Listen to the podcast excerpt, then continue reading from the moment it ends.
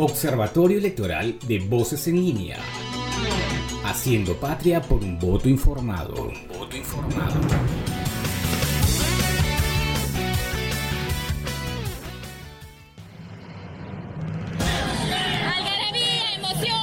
El pueblo es sabio, el pueblo entiende, el pueblo se siente identificado con una persona que nace del mismo pueblo. Agradezco esta oportunidad que una parte del pueblo peruano me está dando.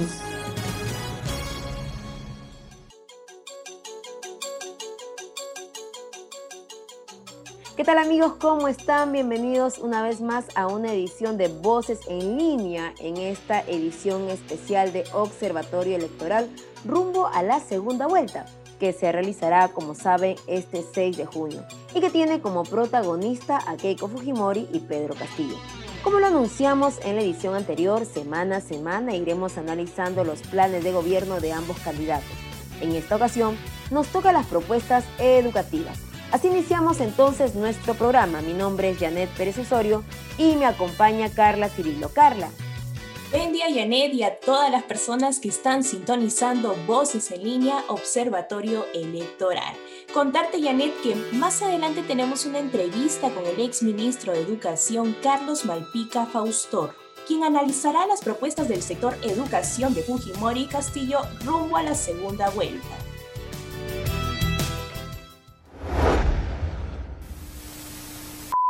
Ya tenemos los resultados al 100% de actas procesadas por la OMP. Pasan a segunda vuelta. Pedro Castillo y Keiko Fujimori. Plan de gobierno rumbo a segunda vuelta. Bloque Educación. Educación.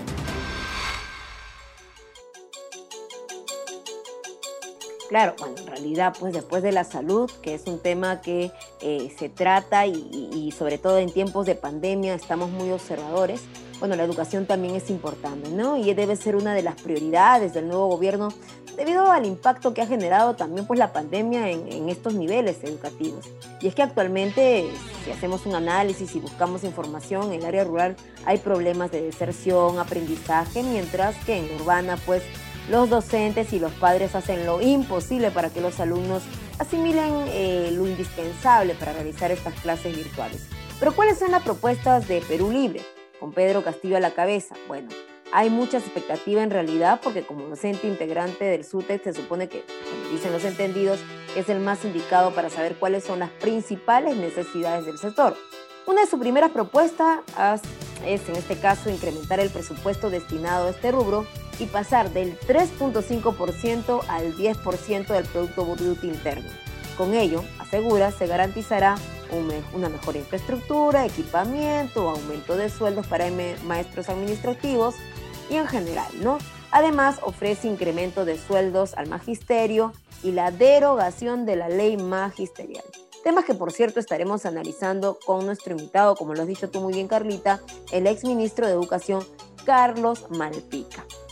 En el otro lado se encuentran las propuestas de Fuerza Popular que proponen fortalecer el acompañamiento a los docentes del ámbito rural, además de fomentar de manera permanente los valores ciudadanos y en esa misma línea incurrir en el currículo de elementos para inculcar la importancia de actuar con valores por nuestra cultura y la protección del medio ambiente. Y es ahí donde quiero hacer hincapié que es muy importante resaltar los valores que están que se desvanecen con el paso de los años. La educación es fundamental porque de ahí parten todos los problemas de nuestro país y es bueno inculcarles a los niños desde muy pequeños a actuar de acuerdo a los valores.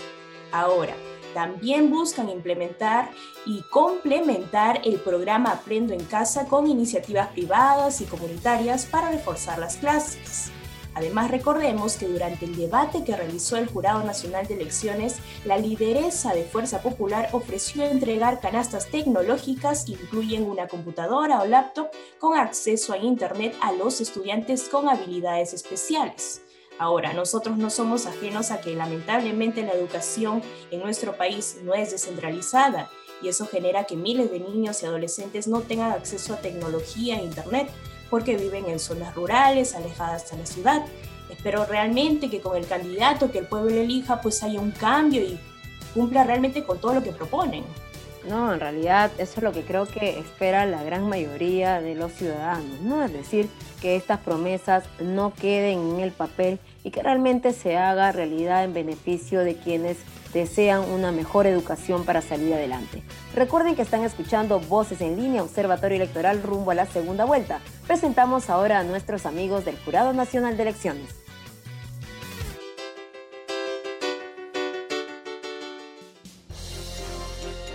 Muy buenos días, muchas gracias por el pase. Para Radio UPN, desde JNL saluda Paloma Barreto. Comenzamos con nuestra información. El Jurado Nacional de Elecciones rechazó las alegaciones de fraude vertidas sobre el proceso electoral de elecciones generales 2021 y respaldó la institucionalidad de los organismos del sistema electoral, teniendo en cuenta las atribuciones que les asignan la constitución política y las leyes a través de un acuerdo del Pleno, señaló que se respeta la labor realizada por la Oficina Nacional de Procesos Electorales en la organización y ejecución de los comicios, descartando la producción de irregularidades que pongan en cuestión la legitimidad de los resultados obtenidos hasta el momento. Expresó que el JNE la OMPE y el Registro Nacional de Identificación y Estado Civil tienen por finalidad asegurar que las votaciones traduzcan la expresión auténtica, libre y espontánea de los ciudadanos y que los escrutinios sean reflejo exacto de la voluntad de los electores manifestada en las urnas. Por otro lado, el Jurado Nacional de Elecciones plantea organizar cuatro debates entre los partidos políticos que lograron llegar a la segunda vuelta presidencial con el objetivo de que la población tenga la oportunidad de conocer en detalle los planes de gobierno y propuestas para el periodo 2021-2026. Se proponen dos debates entre los candidatos presidenciales Keiko Fujimori y Pedro Castillo, y adicionalmente uno entre los equipos técnicos de ambos partidos y otro entre los vicepresidentes. Finalmente les contamos que el Pleno del Jurado Nacional de Elecciones, con miras a las elecciones regionales y municipales 2022, dispuso que los partidos políticos y movimientos regionales con inscripción vigente presenten como máximo hasta el 31 de julio de este año las solicitudes de inscripción de sus respectivos estatutos y reglamentos electorales. Para mayor información, visitar la página web www.jne.gov.pe.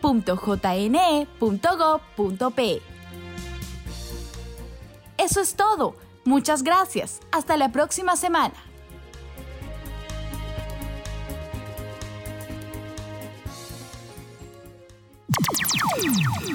Voces en línea. La información no para. La información no para. Seguimos en Voces en línea por Radio UPN Conecta contigo. Siguiendo en el ámbito educacional, hay una similitud entre Keiko Fujimori y Pedro Castillo porque ambos han mostrado rechazo al enfoque de género en las escuelas.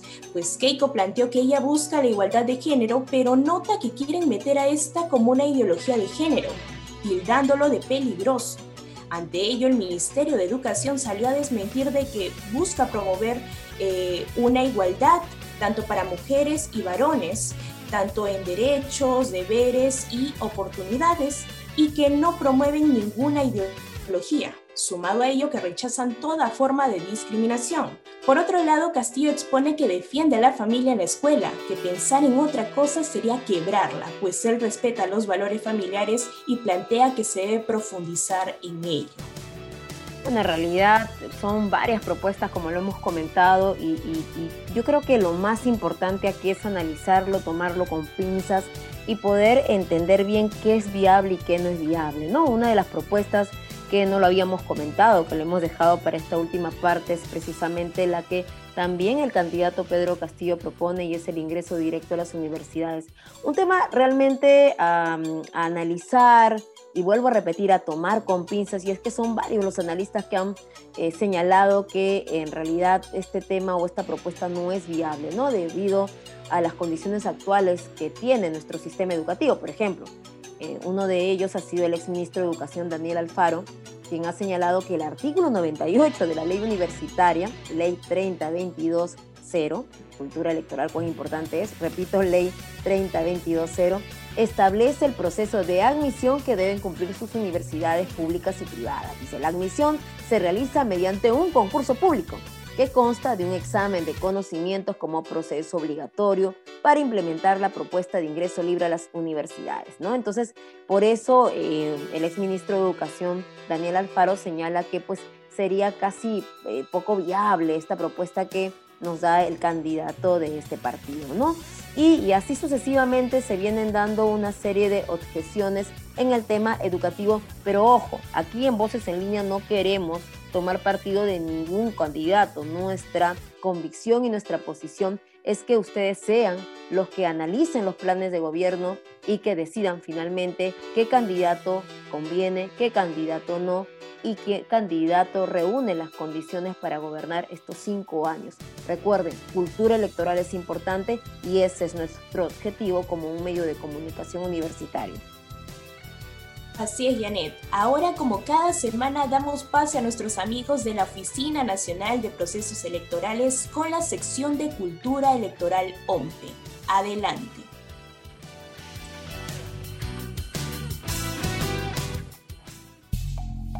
Cultura Electoral OMPE.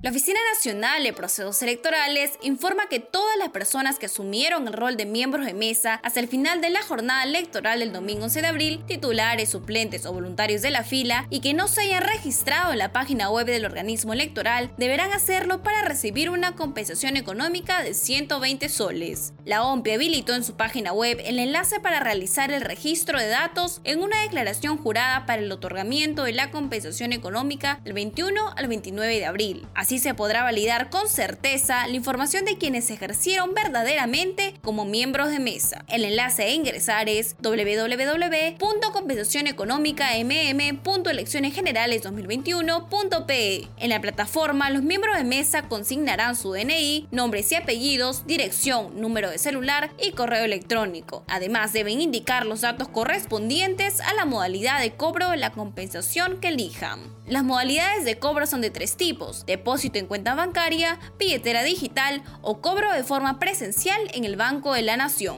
Es preciso indicar que todos los datos que se consignen en el registro para la compensación deben corresponder al miembro de mesa. Todas las personas que realizaron su registro entre el 21 de marzo y el 10 de abril y que cumplieron con la función de miembro de mesa recibirán los 120 soles a partir del 30 de este mes. Aquellos cuyo registro se lleve a cabo del 21 al 29 de abril recibirán la económica a partir del 10 de mayo. Para la segunda vuelta electoral, la cual se realizará el mes de junio, la OMPE invoca a la ciudadanía y especialmente a los jóvenes a asistir temprano a los locales de votación para asumir el rol de miembros de mesa y de esta manera contribuir a que las personas puedan ejercer su derecho a sufragio. Cultura electoral OMPE. Voces en línea. La información no para. La información no para. Ya se encuentra con nosotros en Observatorio Electoral el exministro de Educación Carlos Malpica. Doctor, empecemos eh, analizando las propuestas educativas de los candidatos. Bienvenidos a Observatorio Electoral Voces en línea. Gracias por la invitación. Buenas noches. Es importante que la universidad peruana se interese por estos temas donde se decide quiénes nos van a gobernar, quién va a ejercer las autoridades para conducir el país en esta época tormentosa. Así es, doctor. Vaya escenario con el que nos encontramos. Y justamente hoy día con usted vamos a analizar un poco las propuestas de los candidatos, tanto de Keiko Fujimori como en este caso con el señor Castillo, precisamente en este tema de la educación. Y partimos eh, con la candidata Keiko Fujimori, ¿no? Ella, eh, una de las propuestas que ha planteado es la revisión de la ley de reorganización del Sistema Nacional de Aseguramiento de la Calidad Educativa. Bueno, lo conocemos como CINEACE. Eh, y bueno, algunos señalan ¿no? que en realidad esto es como una especie de propuesta camuflada para revisar la SUNEDU. ¿Qué opinas sobre esta propuesta? Bueno, la propuesta del plan de gobierno de Fuerza Popular en materia de educación tiene un enfoque, de gestión. O sea, eh, eh, la orientación general es, ahí están las cosas, hay que manejarlas mejor. En cambio, la propuesta de Castillo eh, es más bien de transformación, de cambio, ¿no? Las cosas no pueden quedar como están, hay que cambiarlas de otra manera. Entonces son dos, dos enfoques completamente diferentes, ¿no? Ahora, en el caso de Fuerza Popular, hay que tener cuidado porque cuando hablamos de qué plan tenemos. Yo soy planificador, o sea, cuando hablamos de qué plan tenemos, no basta con una orientación ideológica, ¿no es así? No basta con hacer un diagnóstico, que con la propuesta de Fuerza Popular comprende un diagnóstico bastante amplio, bastante completo, ¿no? Bueno, así estamos. Pero luego hace una lista de propuestas, que es una, una lista, como su nombre lo indica, ¿no? Eh, ¿Qué cosa hay que hacer? Sí, qué cosa hay que hacer, pero el cómo, el cómo es lo importante. Nosotros elegimos un gobierno para que maneje el avión, ¿no es así? No es para que nos cuente cuál va a ser el viaje de, turismo que vamos a hacer con el avión, ¿no? Entonces, eh, en cambio, en, la propuesta de, Pedro Castillo, evidentemente eh, han trabajado más esa propuesta los educadores, de manera que son dos enfoques, ¿no? Más, uno diríamos técnico eh, de gestión, bastante general, y el otro más educativo, más pedagógico y más de transformación, ¿no? Ahora, siempre se ha hablado de la educación pública gratuita y quizás, como usted lo ha planteado, estas dos polarizaciones que se dan eh, se enfocan más al hecho de que esta propuesta de educación pública gratuita es inviable. Eh, quizás por eso algunos dicen, ¿no? De que eh, hay un temor a, digamos, a una a un gobierno de Pedro Castillo, sobre todo, no solamente en temas económicos, de lo que ya hemos hablado anteriormente en otro programa, sino también en el tema educativo, considerando que, lo que se, las medidas educativas que plantea son más de retroceso que de avance. ¿Qué opina usted? Entonces yo creo que mm, la propuesta de Fuerza Popular es más conservadora, evidentemente, ¿no? Yo creo que la propuesta de Fuerza Popular busca no crear el alboroto, ¿no? Eh, quiere a título de ciertas líneas guardar el, el, modelo, guardar la orientación general, y la educación entra dentro de esa misma perspectiva, ¿no? En cambio, la propuesta de, de Pedro Castillo va en el sentido de que no, ¿no? que es más política su propuesta, ¿no? Es decir, eh, es más de, por qué tenemos que cambiar las cosas, más que qué, ¿no? y, eso se nota, o sea, dos, son dos visiones completamente distintas, ¿no? Son puntos de vista, son ópticas completamente diferentes, ¿no? Entonces, eh, eh, el conservadurismo del planteamiento educativo por un lado, y por otro lado, un concepto de una reforma educativa como parte de una reforma más amplia, ¿no? Porque no hay que olvidar que la política educativa es la más política de todas las políticas públicas, ¿no? Eso en, países democráticos y también en autoritarios. Todos quieren manejar la educación, es muy importante como una política, ¿no? Entonces, eh, en ese sentido, Castillo se pega un poco, ¿no? A reforzar el rol de la escuela pública, ¿no? La escuela pública es la escuela de todos. ¿Es así? La función del Estado en materia de educación, salud, saneamiento, ah, Fuerzas Armadas, política exterior, son políticas propias del Estado. El Estado, en nuestro modelo social y económico, permite, concede, autoriza y fiscaliza la iniciativa privada en materia de educación. Entonces, eh, hay un modelo en el cual se compatibilizan, ¿no?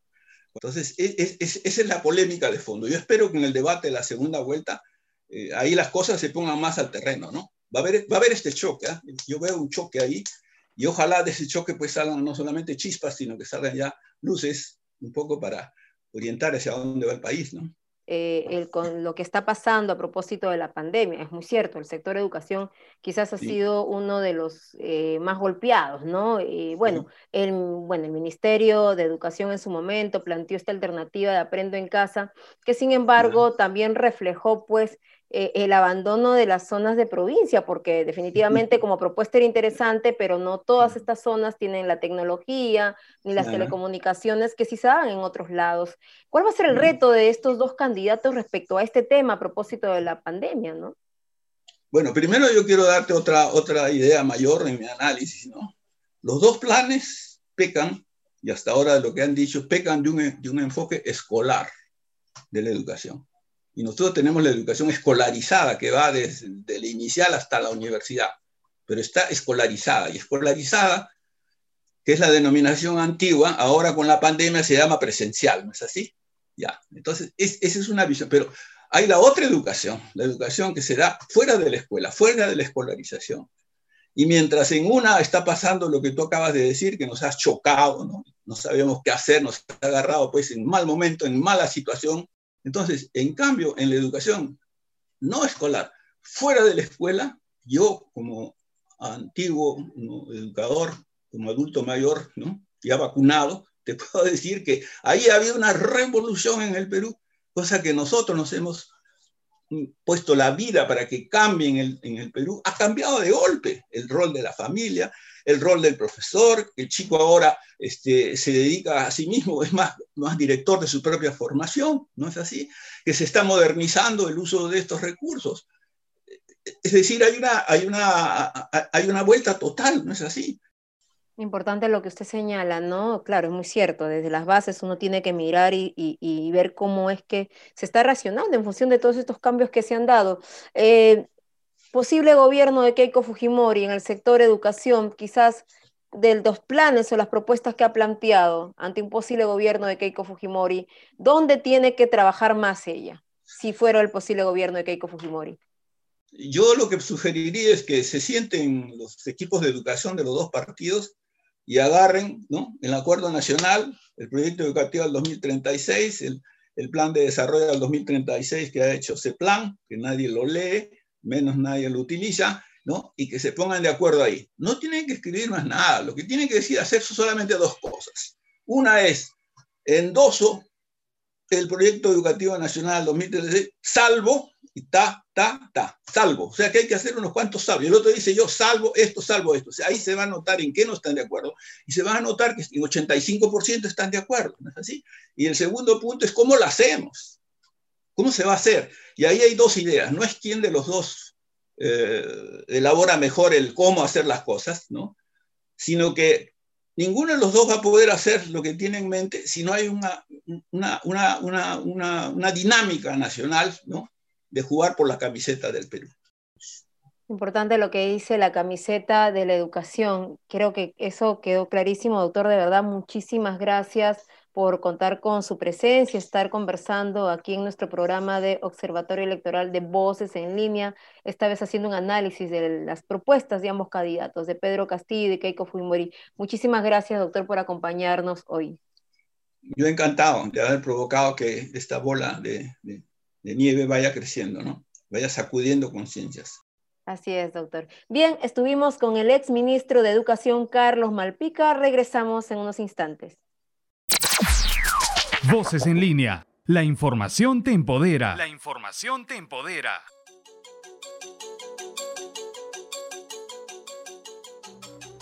Ahora damos pase a una cápsula elaborada por el equipo de producción de Voces en línea, Voto Informado, Voto Seguro. Adelante.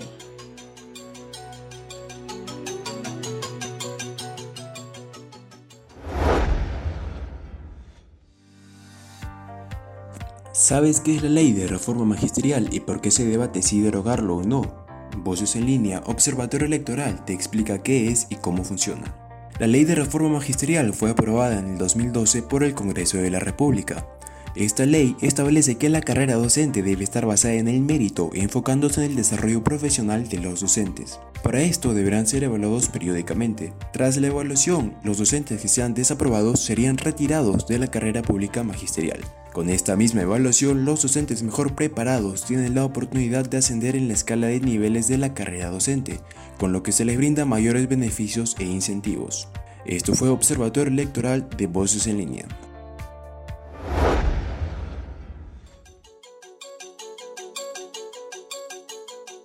Y bien, Carlita, hemos llegado a la parte final del programa. En realidad, muy agradecido por compartir contigo este espacio y sobre todo informar a nuestros oyentes de lo importante que es conocer las propuestas de dos candidatos, de dos candidatos que están luchando por dirigir nuestro país y realmente nosotros los ciudadanos esperamos que el que sea electo, el que salga electo, finalmente piense en la ciudadanía y no en los intereses personales.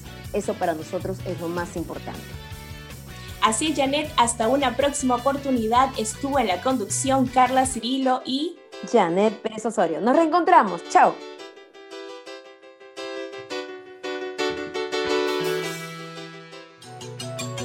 Observatorio Electoral de Voces en Línea. Haciendo patria por un voto informado. voto informado.